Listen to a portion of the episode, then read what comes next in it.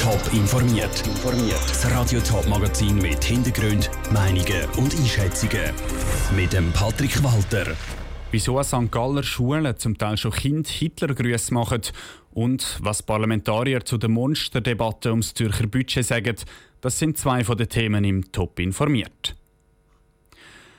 Bilder von Leuten, die den Hitlergruß machen und Hakenkreuze an Wände malen, sind in unserer Erinnerung vielleicht häufig schwarz-weiß.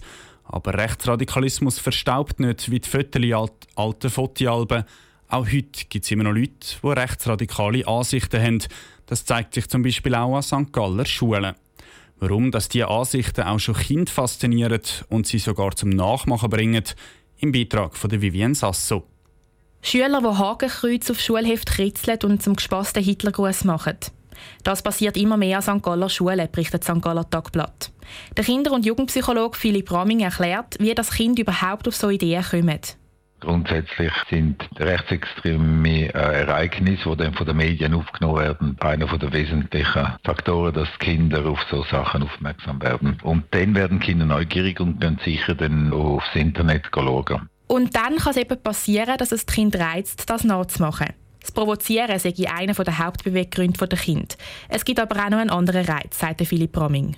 Gruppierungen, die prägnante Symbole haben und prägnante Ideologien, sind einfach sehr attraktiv, um sich zusammenfinden dazu und das quasi als Aktionsleitlinie zu nehmen. Was das Ganze überhaupt bedeutet, verstehen die Kinder meistens nicht. Und sie hinterfragen es auch nicht, erklärt der Kinderpsychologe. Sie haben wahrscheinlich null Ahnung, was das angerichtet hat, der ganze Rechtsextremismus. Aber was sie merken, ist, dass das etwas ist, wo Energie hat und dass sie unter dem eine Identität findet und eine Handlungsmöglichkeit. Der Philipp Ramming fände es darum wichtig, dass den Kindern ein besseres historisches Wissen vermittelt wird. Dass sie so aus eigener Kraft können nachvollziehen können, warum mit so Themen wie dem Rechtsradikalismus nicht zu witzeln ist. Der Beitrag von der Vivienne Sasso. Wie das Lehrer mit Schülern sollen umgehen, die so Sachen nachmachen, sage ich sehr individuell, sagt der Kinderpsychologe. Wichtig ist aber, dass Erwachsene früh genug reagieren und sich zum Beispiel bei einer Fachstelle Hilfe holen. Es war eine Zangengeburt. 30 Stunden lang und über vier Tage verteilt haben die Zürcher Kantonsräte über das Budget vom nächsten Jahr diskutiert. Total sind 50 Änderungsanträge besprochen worden. Rausgeschaut hat es Plus von knapp 60 Millionen Franken. Wie die längste Budgetdebatte in der Schweiz bei den betroffenen Kantonsräten angekommen ist, im Beitrag von Pascal Schlepfer. Die Zürcher Kantonsräte haben so lange über das Budget debattiert wie noch nie. Knapp 30 Stunden lang haben sie über die verschiedenen Themen diskutiert. Das sei auch richtig so, sagt der Winterthur Kantonsratspräsident Dieter Klein. Ich finde, es stimmt, weil es sind grundlegende Fragestellungen behandelt worden, auch wenn der Budgetantrag in der Größe nicht so Bedeutend ist, es geht doch um grundsätzliche Diskussionen.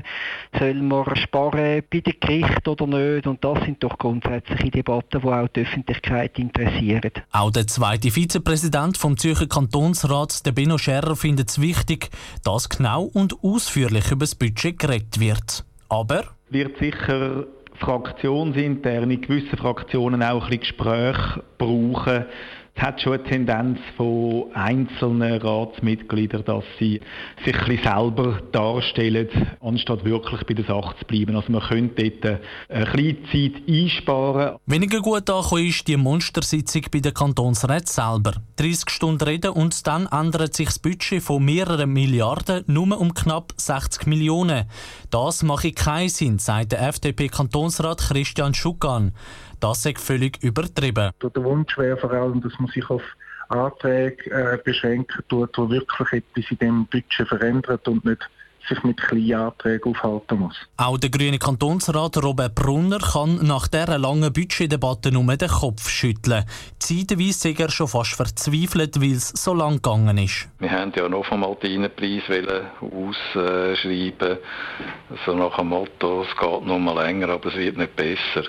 Ich denke, wichtig ist, dass man äh, kurze Worte hat, klare Worte hat und nicht zum fünften Mal wiederholt, was die Vorredner gesagt haben. Dass die Debatte über das Budget im Zürcher Kantonsrat muss kürzer werden, da sind sich Parteien einig. Änderungen bei der Budgetdebatte selber sind aber kein geplant. Der Beitrag von Pascal Schlepfer. Der Zürcher Kantonsrat hat das Budget gestern Abend spät mit 125 zu 49 Stimmen angenommen. Am stärksten eingegriffen hat der Kantonsrat bei der Anstellung von mehr kantonalen Mitarbeitern. Es sind jetzt weniger, als der Stadtrat geplant hat. Das vor allem in der Verwaltung und bei der Staatsanwaltschaft. Der Steuerfuß der bleibt aber gleich. Die Affäre um den US-Präsident Donald Trump und ein allfälliges Amtsenthebungsverfahren geht in die nächste Runde. Der Vorwurf, der Donald Trump soll am Telefon den ukrainischen Präsidenten unter Druck gesetzt haben, um gegen politische Rivalen ermitteln. Damit hat er gegen die Verfassung verstoßen. Aber wie gefährlich ist das ganze Verfahren tatsächlich für den US-Präsident? Vinicio Melchioretto. Das amerikanische Repräsentantenhaus muss heute das Amtsenthebungsverfahren gegen Donald Trump eröffnen. Experten sind sich einig. Das Repräsentantenhaus wird das Verfahren sicher eröffnen und den Trump versuchen abzusetzen.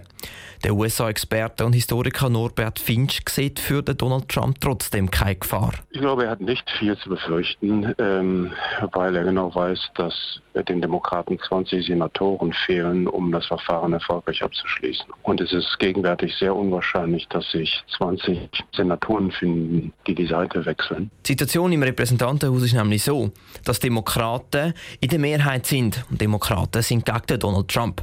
Dann werden die sicher für die Eröffnung von dem Amtenthebungsverfahren stimmen. Aber nachher geht das Verfahren weiter in den Senat. Dort ist aber am Trump seine Partei, die Republikaner, in der Mehrheit.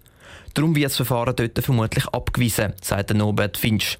Bei dem ganzen Verfahren sieht er vor allem einen Schwachpunkt. Ja, mich, ich bin ein bisschen überrascht, dass es nur um die Ukraine geht. Es gibt ja auch noch andere Verfahrenspunkte, die äh, hätten herangezogen werden können. Behinderung des Gerichts beispielsweise und die berühmte Emolument-Klausel in der Verfassung, die ebenfalls nicht berücksichtigt wird. Auch damit könnte man Trump einen Strick drehen. Die Emoluments-Klausel in der amerikanischen Verfassung verbietet es nämlich am Präsident, Privatgeschäfte während seiner Amtszeit zu erledigen.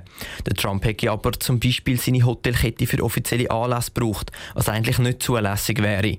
Der Norbert Finch meint, dass der Donald Trump wegen dem Amtsenthebungsverfahren sicher nicht schwächer wird. Im Gegenteil. Ich habe so ein paar Meinungen gehört von Leuten in den Vereinigten Staaten, die sagen, wir unterstützen ihn jetzt erst recht, die auch nicht die verfassungsrechtlichen Konsequenzen verstehen eines solchen Verfahrens. Ich glaube, dass er insgesamt aus dem Verfahren eher gestärkt hervorgehen wird. Das Amtsenthebungsverfahren wäre übrigens nicht das erste, wo in der US-Geschichte verhandelt wird. Der Bill Clinton zum Beispiel hat das schon durch müssen. Der Beitrag von Vinicio Melchioretto. Laut US-Medien sind rund 46 Prozent der US-Bevölkerung für Absetzung von Trump. Im Gegenzug sind rund 48 Prozent dagegen. Es ist also fast ausgeglichen. Top informiert, auch als Podcast. Mehr Informationen gibt es auf toponline.ch.